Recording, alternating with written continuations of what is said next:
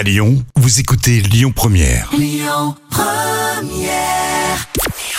Bonjour Rémi, bonjour Jam. Comme tous les jours, on jette un œil aux audiences. France 2 était en tête hier soir avec le film Disparition inquiétante euh, qui a rassemblé près de 3 millions de téléspectateurs. Ça représente euh, 14% de part d'audience.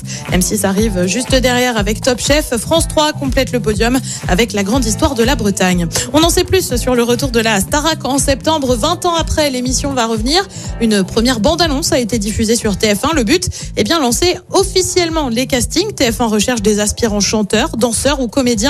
Si vous souhaitez participer, ça se passe sur le site de la chaîne. À noter que pour ceux qui ont une petite crise de nostalgie, les primes des anciennes saisons sont disponibles sur YouTube. Ils ont été euh, mis en ligne avec les différents confinements. Et puis, plus belle la vie déprogrammée de France 3 à partir du 23 mai. Une décision prise en raison de la diffusion de Roland Garros. Une décision prise alors que la série est sous le coup d'un arrêt potentiel à la fin de l'année en raison d'une baisse des audiences. Un nouveau coup dur donc, alors que le tournoi du Grand Chelem, lui, comme chaque année, sera diffusé sur France 2, France 3 et France 4 en alternance. Côté programme ce soir sur TF1, c'est la série avec Julie Gaillet, une mère parfaite sur France 2. Comme tous les jeudis, c'est envoyé spécial avec un dossier sur les seniors qui travaillent. Sur France 3, c'est un film, bon rétablissement. Et puis sur M6, c'est la demi-finale retour de la Ligue Europa Conférence. Marseille affronte Rotterdam. C'est à partir de 20h50.